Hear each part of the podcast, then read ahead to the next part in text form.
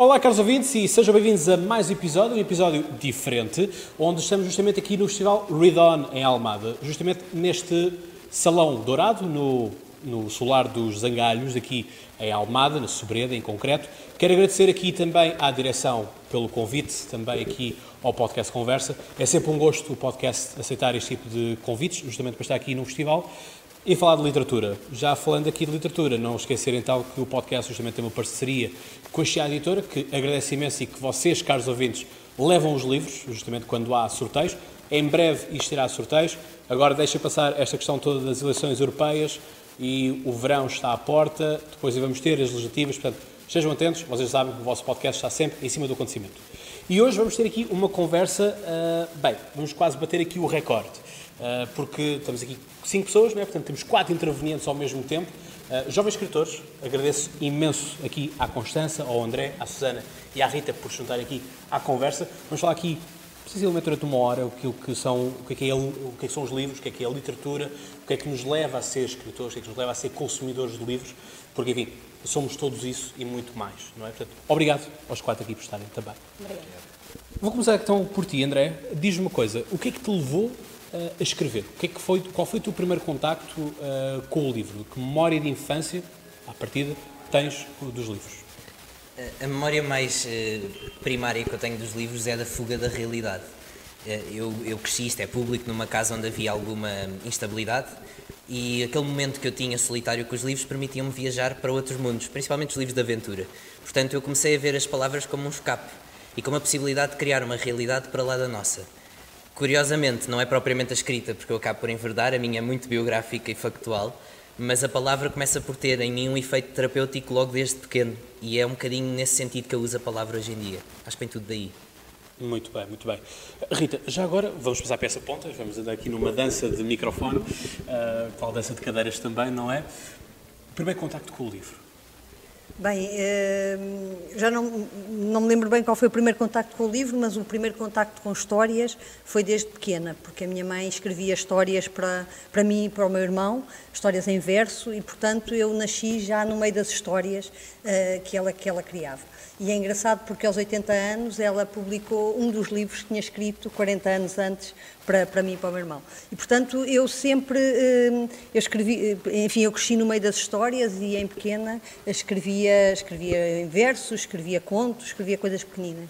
Uh, escrever à séria começou há 15 hum, anos atrás. Portanto, é, é um, algo mais, mais recente. Eu, nessa altura, li O Senhor dos Anéis, entusiasmei-me imenso por, por, esse tipo de literatura. A seguir, eh, consumi uh, literatura de fantasia em grande quantidade e depois decidi escrever uma, uma, uma saga minha. Uh, e, e, pronto, e na altura uh, partilhei essa ideia e, e, e convenceram-me que eu ainda não estava preparada, porque ainda não tinha pensado na dimensão do mundo, no clima, nas características. E depois eu percebi que isso não era importante. O que era importante era as criaturas que eu ia colocar nesse mundo. e comecei a escrever e, nasceu a minha Já primeira... Já vamos falar das vossas, do vosso tipo de escrita mais aprofundadamente. Susana, primeiro contacto com, com o livro? Uh, a minha professora primária lia-nos histórias, uh, todas, eu penso que era todas as sextas-feiras, era, era, o livro A História Interminável. Ela lia-nos duas, três páginas e deixava-nos sempre com aquela, o bichinho de querer saber mais. E eu penso que foi isso que foi estimulando também o prazer uh, que eu tinha em ler. Um, e depois fui lendo, sempre fui uma, uma leitora voraz li, a, li a, a, coleção de uma aventura toda. Uh, agora as minhas filhas leem os mesmos livros que eu tinha nas mãos. Um, portanto, eu penso que foi por aí. O fenómeno também acontece com a Anitta, por exemplo.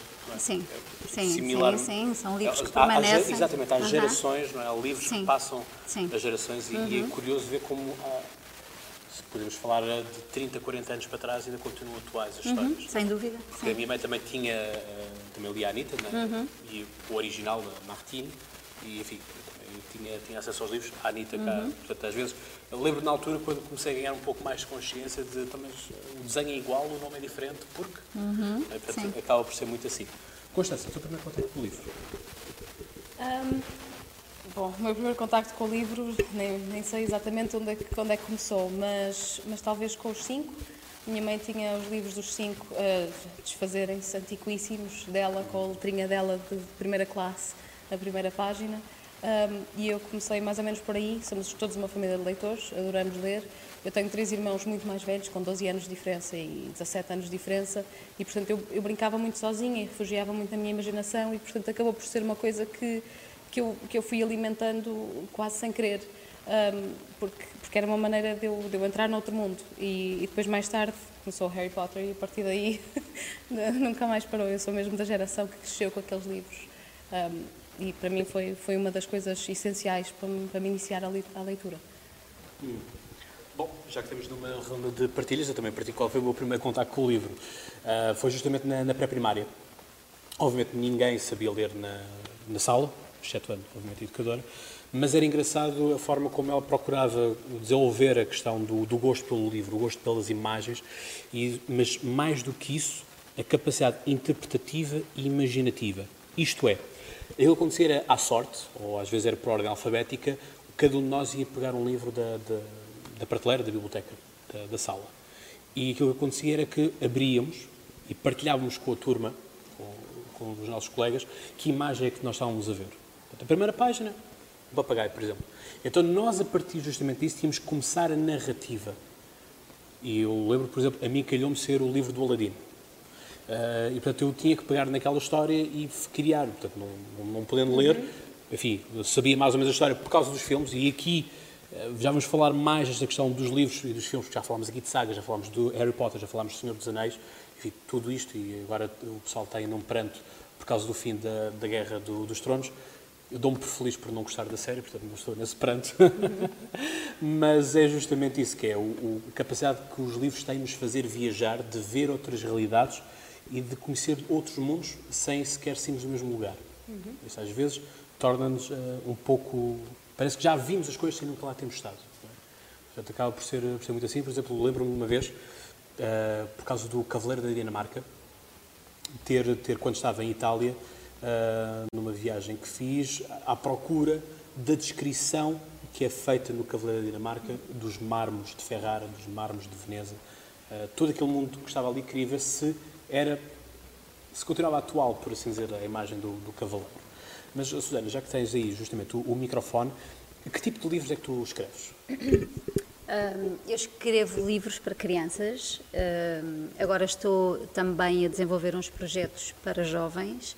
Um, e os meus livros são basicamente hum, recursos de trabalho, ou seja, são histórias, uh, não são livros técnicos, mas uh, como a minha profissão é ser psicóloga e trabalho com crianças e jovens, no fundo o que eu quero através dos meus livros é fornecer ferramentas, fornecer dicas, hum, formas de ajudar as crianças, os pais, as famílias, os professores a trabalharem assuntos sérios de uma forma criativa, descontraída, lúdica.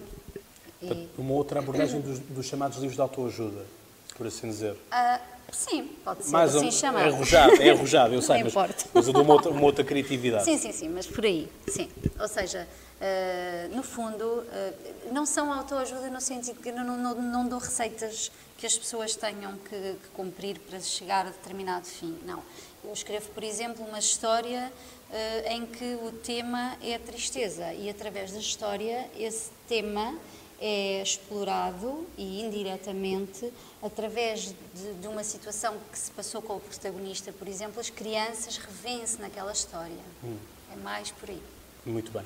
Constança, qual é o teu. O que é que tu escreves, basicamente? Um, eu escrevo mais histórias curtas, short stories, escrevo coisas de. não para crianças, não tão, tão pequeninas. Um, escrevo de middle grade para cima, portanto, dos, dos 8, 12. Um, e escrevo muitas coisas, porque, maioritariamente porque abordo temáticas que não são propriamente temáticas para crianças, eh, são temas um bocadinho mais violentos, temas um bocadinho mais, mais complicados, um, e, portanto, escrevo crónicas, escrevo histórias curtas, uh, vou variando, é, é, o que sair. O que é que te leva a escrever justamente sobre isso? Porque é uma coisa muito pormenorizada, por assim dizer. É, é, é um bocadinho nicho, mas eu acho que foi um bocado fruto da educação. Foi, eh, eu fui estudar para a Inglaterra e fui para Londres, para, para o sudeste de Londres, portanto uma zona assim um bocadinho menos, menos aquele Londres típico que nós estamos habituados a ver. Um, e, e na minha universidade acabei por chegar à conclusão de a, perceber-me e passar a conhecer o mundo feminista e o mundo de, das minorias e das, das, comunidades, tanto étnicas como eh, sociais, como um bocadinho, um bocadinho menos. Uh, um bocadinho com menos sorte na vida e achei que, que eram os temas que de facto me interessavam mais e comecei a abordar eh, temáticas feministas, temáticas LGBTQ uh, e fui, fui entrando por aí e nunca mais quis sair. Portanto, usas a literatura também para fazer um pouco de cidadania, por assim dizer? Sim, sim. Um, escrevo para plataformas feministas e vou partilhando e tento, tento ir, certa forma, sou, a mal dizer assim, mas tento ir educando uh, porque tenho consciência que há alguns temas nos quais eu posso perceber um bocadinho mais porque estudei aquele tema com mais, um mais uma forma um bocadinho mais pormenorizada. E convenhamos que, que o mundo das mulheres e o mundo da comunidade LGBTQ é um mundo que é completamente apagado da nossa história. A nossa história é escrita por homens, por, a nossa história é escrita do ponto de vista do colonizador, não é escrita do ponto de vista do colonizado. Uh, e, portanto, tentar, tentar recuperar um bocadinho daquilo que nós fomos perdendo ao longo dos anos, ehm, enquanto as pessoas que, que, tinham, que tinham o poder eram outras. E, e, portanto, tentar atingir a igualdade no mundo literário também. Hum, muito bem. Apesar de eu achar, e corrijo-me se eu estiver errado, que há mais escritores do que escritores. É a sensação que eu tenho. Dep não, sei se, não sei se os números estarão mais ou menos também depende de, depende de onde é que estamos a ver, não é? É difícil ter uma ideia global no mundo, portanto, se calhar se olharmos para Portugal especificamente, talvez seja uma verdade.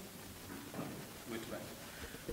Bem, isto, cada um escreve um livro, mas depois escrever uma saga, o que é que leva a escrever uma saga? O que é que leva a fazer algo mais, que exige muito mais do que simplesmente contar uma história? E que o simplesmente, entre aspas, obviamente. Mas a criação como Tolkien, uh, Tolkien ou Tolkien, depende da, das formas da, da fonética, uh, fez, foi justamente uma coisa totalmente diferente. Criou um universo, criou inclusive uma língua, uh, uma nova língua, isto com muitas metáforas. Eu, por exemplo, uma vez na, na faculdade ouvi uma conferencista dizer que, por exemplo, os ogres que, que existiam era uma forma que o Tolkien tinha de retratar os comunistas, por exemplo, que isto é feito justamente nessa, nessa altura, portanto, o imaginário do Tolkien, do, do, contemporâneo, passa muito por aí, mas, enfim, o que é que, o que, é, que é preciso para criar o, todo um outro mundo? Bem, primeiro é preciso ter prazer no processo, porque senão. Mas a questão é essa: é que um livro é, vamos dizer, um projeto mais ou menos ele fechado. Agora, criar uma saga implica de, ok, acabei o primeiro, vou para o segundo, o terceiro pode-se fechar a trilogia, mas já há sempre espaço para um quarto, quinto. Por aí, não é? Eh, enfim, comecei por, por, porque, porque percebi, no fundo, eu, eu, posso sonhar através dos livros ou posso sonhar através da, da minha imaginação. E, e, e, quando, enfim, eu sempre tive muita, muita, sempre sonhei muito com a, minha imaginação e houve uma altura que me apeteceu pôr, pôr no papel e eu até costumo dizer na brincadeira se, se já vos aconteceu alguma vez lerem um livro e chegarem ao final e pensarem não era este o fim que eu gostava. Pois quando somos nós a escrever não acontece. Portanto, portanto é, uma das, é uma das grandes vantagens de seres tu a escrever e, portanto, a, a história corre exatamente como tu queres uh, e, e, e, a mim dá-me dá um prazer enorme. Eu entro em fluxo, eu, eu uh, chego a casa às vezes cansada do trabalho e ponho-me ao computador e de repente eu já estou, estou cheia de energia estou cheia de energia e, e, e, portanto, eu acho que escrever é, é, Comecei a escrever uma história grande porque, porque me dá prazer. Eu também escrevo histórias pequenas, histórias infantis, mas quanto mais tempo eu ando à volta dos personagens, das personagens, mais, mais eu me afeiçoo a elas e, portanto, eu gosto de escrever histórias, histórias grandes. Gosto de andar com as minhas personagens, de as acompanhar enquanto elas é crescem. Ponto, é que o ponto é justamente esse, é a nossa capacidade de nos afeiçoarmos. Justamente esse é o melhor verbo que há o verbo afeiçoar, mas é questão de porquê aquelas personagens e às vezes, hum, lá está, colocamos tónicas, colocamos simbólicas certas personagens, certa forma de homenagem a outras pessoas que nós conhecemos. Às vezes temos ali pessoas, uh, enfim, uma da, das raparigas que já veio aqui justamente ao podcast, ela disse, bem, esta história é minha, é a minha história, mas uh, inspirei-me nas pessoas que eu conhecia para criar outras personagens, mas a história é minha, é a minha história de vida. Não, não, não é a minha história de vida. Não, estou a dizer- eh. Nunca, nunca escrevi nada autobiográfico e não pretendo fazê-lo, não tem a ver com Sim, o mas meu às vezes é a inspiração das Sim. personagens Agora, em termos de inspiração, sim, claro, porque é assim, o ser humano é, é uma excelente forma de inspiração, quer dizer, as pessoas que nos rodeiam às vezes dizem, mas onde é que tu vais buscar as ideias? Basta olhar em volta, não é? Portanto, te- te- eh, cada pessoa é uma fonte de, de- de inspiração, cada coisa que me marca, cada coisa que me acontece, eh, que mexe comigo, é uma fonte de inspiração. E se mexe comigo, é, é possível que venha a mexer com as pessoas que leiam as minhas histórias. Portanto, é, é, é- é por aí. E na primeira saga, portanto, há sete raças humanas que se distinguem pela cor do- do- dos cabelos e pela personalidade, e, e a maior parte delas foram inspiradas em, em pessoas que eu conheço, em amigos meus. Ah, e foi um bocadinho olhando para, para a diferença entre pessoas que passaram pelas mesmas, passaram por, enfim, num caso a ideia surgiu a partir de duas amigas que tinham vidas difíceis, tiveram vi- infâncias difíceis e numa aquela infância difícil fez com que ela se tornasse uma pessoa extremamente generosa, extremamente bonita ah, e noutra fez com que ela se tornasse uma pessoa egoísta, muito centrada nos seus objetivos e que não se importava de passar por cima dos outros. E, e, e, pronto, e um bocadinho à volta disso surgiu uma ideia de criar as sete, ah, se- sete raças ah, e, e pronto, há uma que, que é inspirada em mim, mas nem os meus amigos descobrem qual é, portanto, eu também não costumo dizer. Ah, Convém, mas, convém. mas pronto, mas é, é muito, eu, eu gosto muito de, de escrever, gosto muito de contar histórias e depois gosto muito de, de ter o feedback do trabalho, do trabalho que fiz. Muito bem, portanto, se der alguém daqui fazer algum livro e que eu venha a ler esse livro e saber que existe lá algum entrevistador no caso de um género, bom, talvez possa ser também por este momento aqui. Entrevistador de barbas. Bem, mas a barba vai e vem, não é? Quer dizer, isso... se- se eu cortar amanhã perde já a atualidade. André, tu já tinhas aqui confessado basicamente que é uma história muito mais autobiográfica, muito mais eh, centralizada. Conta-nos também um bocadinho disso. Só para pedir à Rita para quando criares a oitava raça incluís carecas, para eu me sentir também incluído na história. Hum, de facto, falávamos há pouco da autoajuda, os meus acabam por ser uma autoajuda porque são uma ajuda para mim, porque me obrigam a organizar ideias de vivências muito pessoais. O primeiro livro fala da minha tia Guida, que foi uma espécie de mãe na minha vida e que eu acabei por perder para um cancro, e portanto escrever obrigou-me a estruturar a aprendizagem da vivência e foi trazer a razão para a emoção, e a escrita pode funcionar dessa maneira. Depois é giro, porque esta coisa de vermos a nossa história na dos outros, às vezes o facto de pormos a nossa podia nos distanciar, mas é exatamente o oposto. Há tanto da nossa história na história de alguém, sempre. E em certos momentos-chave, a perda, não os sonhos, mas a capacidade de sonhar, e acima de tudo o amor, nós encontramos essas pontes todas. E portanto, isto acaba por me levar ao segundo livro, onde eu estendo estas partilhas mais intimistas a muitas vivências que eu tive, desde o bullying, desde a violência em casa, às dificuldades em encontrar a minha realização profissional, para que nos ambientes onde eu levo estes livros, que têm sido maioritariamente as escolas, se gerem momentos de partilha sem julgamento, onde todos nos possamos rever uns nos outros, para despertar um bocadinho esta empatia que nos une a todos para lá do género de cada um. Todos estamos aqui para criar qualquer coisa em conjunto. Somos todos diferentes, é verdade, mas também somos todos muito iguais para lá das diferenças, se assim soubermos ver. E a minha escrita tem sido muito por aí. É, é muito uma partilha minha, mas que resulta nas nossas partilhas. Coragem para fazer isso? Sabes que eu- às vezes fazem-me essa pergunta e eu entendo a pergunta porque encaram sempre isto como uma exposição, mas como isto foi tão terapêutico para mim, eu não pus isso em primeiro lugar. Será que me estou a expor demais? Eu fiz o que estava alinhado com a minha essência, que é comunicar e que me fez bem a mim. Não é o método certo, nem é o método mais corajoso, é o que tem mais a ver comigo. E como eu acho que as pessoas reagem à tua verdade, o facto de reagirem à minha é só por isso, é porque é a minha verdade. A tua é, por exemplo, teres uma plataforma onde tu trazes tantas vivências que através de ti dás ao mundo. A- dela é criar qualquer coisa mais fantasiosa, a dela é criar qualquer coisa mais eh, capaz de intervir na criação da realidade. A tua é chegar a uma linguagem tão nova que vai começar a construir essa outra realidade. Mas todos somos importantes.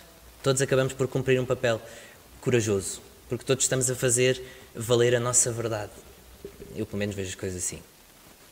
Sabes que é mesmo, é mesmo isso que, que se faz. Enfim, falaste aqui da questão de trazer para aqui, trazer eh, tudo mais. Eh, enfim, o podcast não é apenas conversas, eu nunca gosto que, que seja uma simples conversa. Eu gosto que fique um pouco, que, que as pessoas sintam, sintam um pouco daquilo que, que se vive aqui, seja o que seja. Ah, mas já agora, nesta questão também de, de experiência pessoal, ah, quando se falou tudo nesta questão da, da violência doméstica, na, na violência do amor e tudo mais, ah, surgiu uma ideia também de fazer um, um vídeo a falar sobre isso e onde retratei também a minha própria história de, de violência doméstica. em que houve muitas pessoas que justamente me mandaram mensagem, muitos caros ouvintes, pessoas que nunca, nunca tinham, nunca sequer tinham interagido com, com o podcast, justamente a palavra que me disseram foi coragem. Tiveste coragem de dizer, uh, tiveste coragem de publicar numa plataforma como o YouTube, como o iTunes, como o Spotify, onde, enfim, somos sempre alvos de, de crítica, onde somos sempre escrutinados, mas senti a necessidade de ali, em primeira pessoa, contar aquilo que tinha acontecido. E foi justamente assim que eu comecei o próprio, o próprio episódio, por assim dizer, em que eu disse nós não conhecemos verdadeiramente quem está do outro lado da câmara. E, portanto, para mim teria sido muito mais fácil resguardar-me noutra pessoa, numa APAV, numa liga qualquer que, que, faça o combate à violência doméstica ou outro tipo de violência, e, portanto, transportar e pôr a culpa, passar, passar a batata quente para outra pessoa e contar a história de outras pessoas. Prefiro ser eu. Acho que nós, todos nós temos uh, um dever para com, com, os outros, que é saber colocar-nos no lugar uns dos outros. Uh, e, portanto, daí, daí ser bastante bom este tipo de coisas. Que tipo de projetos é que estão na calha para vocês? Que livro é que já têm pensados? Que tipo de livro é que vocês queriam escrever daqui para a frente? Rita, já que estás com, com, o microfone. Uh, bem, uh, a, minha própria, uh, a minha próxima coleção de, de, de fantasia. Ah, porque não é livre, é mesmo coleção.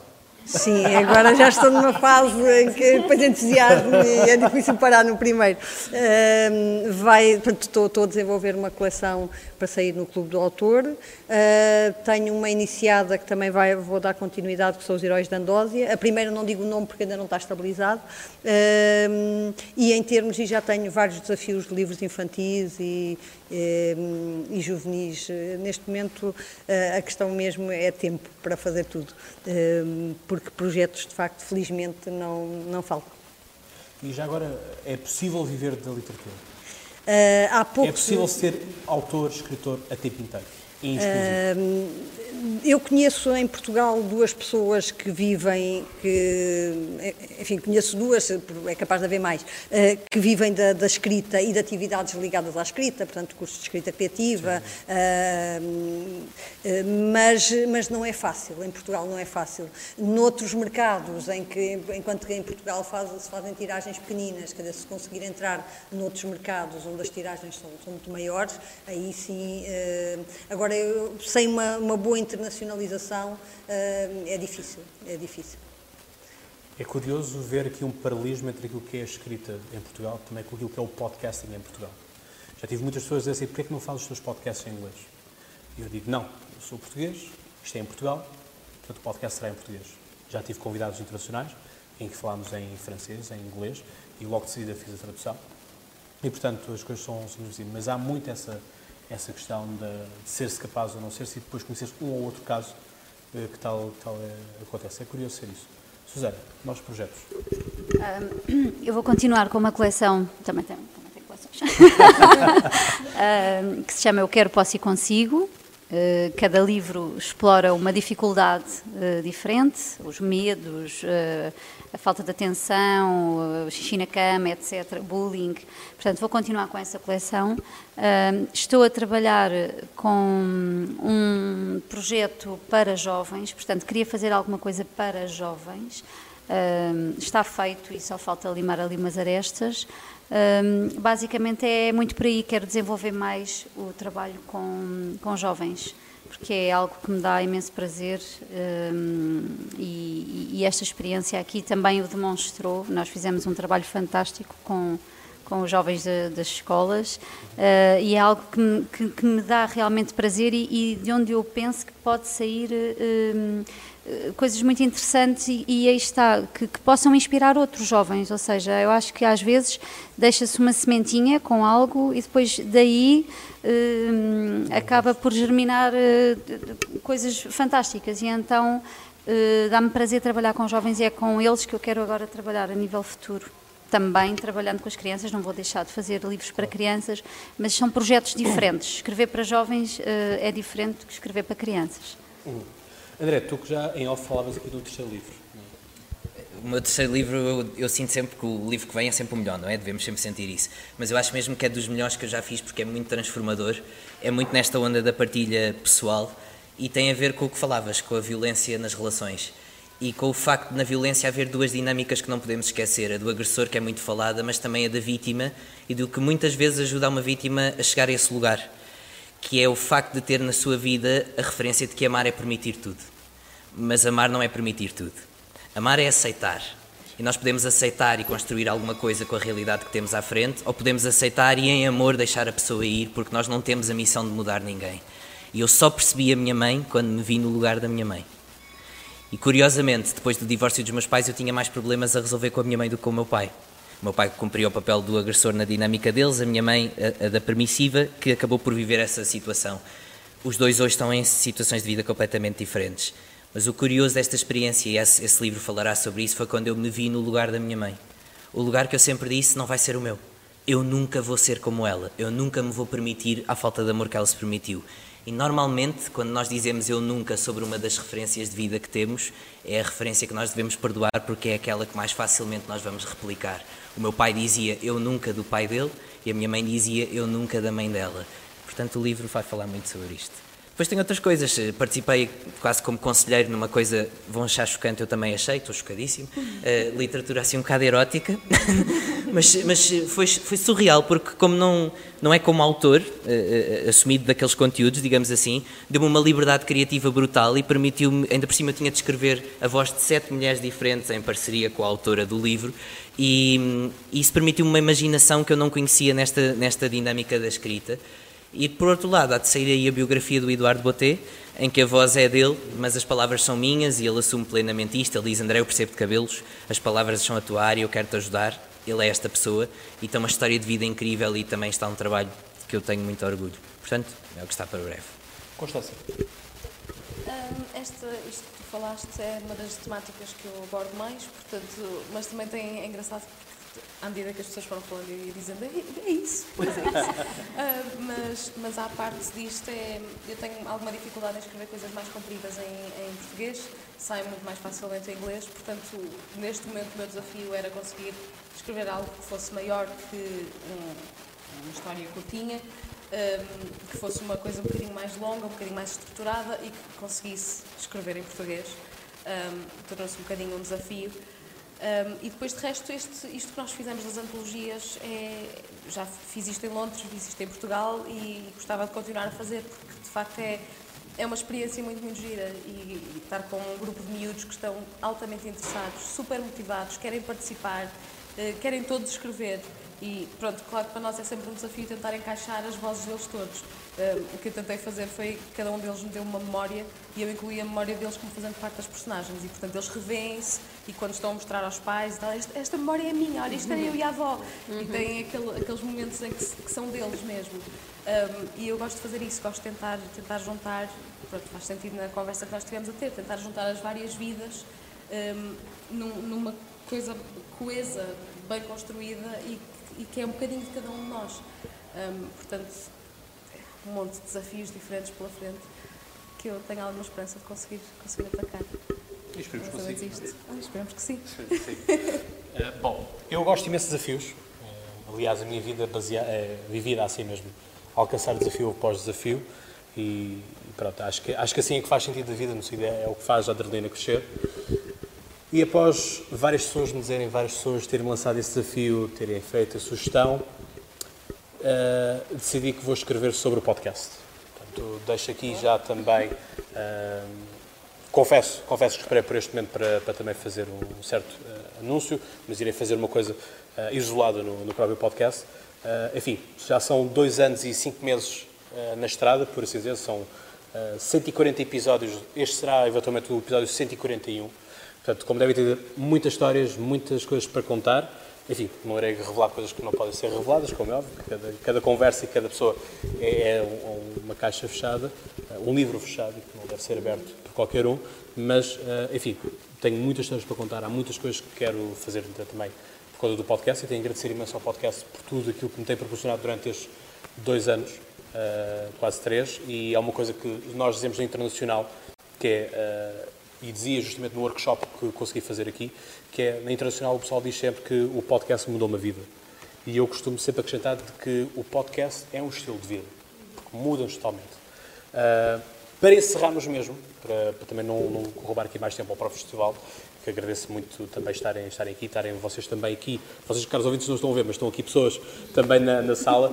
Um, que, Queria-vos que, que disse, deixassem uma mensagem para os nossos caros ouvintes a propósito da importância da literatura, da importância do livro. E a importância deste festival também, já agora. Claro, tens o microfone. Uh, bom, uh, quero começar por dizer que participar neste festival, neste projeto, é uma enorme honra, porque eu acho que é fantástico. É a tal sementinha que vai ficar lá e que mais tarde ou mais cedo em alguns alunos irá germinar.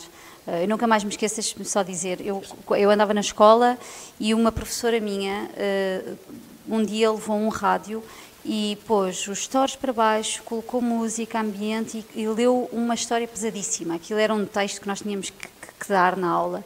E ela fez aquilo com um ambiente tal e de uma forma tão mágica que nós ficámos todos de boca aberta e aquilo que podia ser um momento, uma seca, não é? Que, para muitas crianças poderia ser uma seca.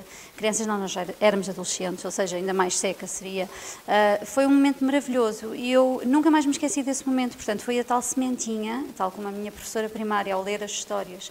É? E são sementes que ficam. Portanto, eu acho que este festival é essa semente.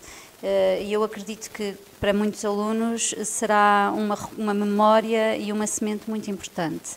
Um, porque é que a literatura é importante? Porque nos alarga horizontes, porque nos faz sair de nós próprios, mas ao mesmo tempo uh, entrar mais em nós próprios. Portanto, é, é uma viagem, é uma viagem enorme, uh, porque nos uh, estimula a criatividade, a imaginação. Um, e acho que é essencial. É essencial ler, é essencial escrever, basicamente é essencial expressar-se. É? A história que eu escrevi uh, fala um pouco nisso, já estou a dar aqui acima. Foi, é, e, e, no fundo é, o que este festival faz é isso, é a capacidade de, de, de que se expressem das, de variadíssimas formas, não é? E, a quantidade de atividades que, que aqui aconteceram e vão acontecer é precisamente esse estímulo da expressão. E eu acho que é isso que nos salva. É a capacidade que temos de nos expressar de mil e uma formas, mas expressarmos é essencial. Exatamente. André. Uh, acima de tudo, este festival permite trazer o ambiente jovem que falta muitas vezes à palavra, não é? À literatura. Nós achamos sempre que é tudo distante e assustador, e isto prova que pode haver um ambiente festival, quase como o Rock in Rio, mas associado à escrita. Uh, acima de tudo, para mim, a escrita tem o poder de quebrar a solidão é o que o meu caminho me tem ensinado. Porque mesmo quem me lê e nunca me vai conhecer, está a falar comigo naquela troca de palavras e naquele tempo que dedica às minhas palavras. E também eu sei que ao ser, ao pôr-me em palavras, alguém um dia há de lê-las e sentir-se acompanhado por mim e isso devolve-me companhia. Mas para mim a escrita mais importante do que pela palavra deixada mesmo uh, num papel é, é a palavra gerada, a palavra que permite gerar. E este festival é prova disso. É a palavra que desenha, é a palavra que canta, é a palavra. E a palavra tem um poder enorme na transformação da vida das pessoas. E se nós nos responsabilizarmos pela palavra, mesmo que não sejamos escritores, todos nós estamos a acrescentar uma página à vida de alguém. Eu acho que esta é a minha mensagem principal com, a escrita. Muito bem. Rita? Bem, eu deixava talvez uma, uma sugestão. É, não só uma. É, descubram quais são os livros que vos fazem sonhar Uh, e nunca mais vão querer parar de ler. Eu acho que era esta, era esta a mensagem que eu deixaria. Muito bem, para terminar. Bem, eu acho que vocês já disseram quase tudo o que havia para ser dito. Uh, mas, mas é, eu acho que no fundo a conclusão daquilo que nós falámos neste podcast e daquilo que é o Read On em si, não só o festival, mas o projeto em si, é cada uma das nossas vidas a mostrar claramente a, a maneira como se interseta nas outras. Eh, nós, era aquilo que tu tinhas dito, no fundo, as nossas histórias são sempre as histórias dos outros. As nossas histórias, quando muito não seja, porque neste momento da minha vida, a, a minha vida encaixou-se nas vossas. E estamos aqui todos, e portanto há, há, sempre alguma influência, há sempre alguma troca de informação. Quando há uma vítima, há um agressor, quando há, há sempre há sempre outra vida que se encaixa na nossa e, portanto, a, a capacidade de ler e a capacidade de, de, nos apaixonarmos pela leitura é uma forma de nós encontrarmos essas outras vidas que se encaixam nas nossas. E, portanto, ficamos a conhecer-nos melhor, ficamos a conhecer melhor os outros e, para fazer isso, é preciso aprendemos a apaixonar-nos, encontrarmos os livros que, de facto, nos apaixonam. Portanto, isto é tudo aquilo que vocês disseram, dito outra vez pelas minhas palavras. Uh, mas, mas é encontrar aquilo que, que nós mais gostamos. Mas também acaba por ser isso, não é? É recontar algo Pois. que vimos, algo que já ouvimos, é? acaba por ser isso. A temática pode ser a mesma, mas, mas no fundo é sempre diferente porque a voz é também diferente. sempre diferente.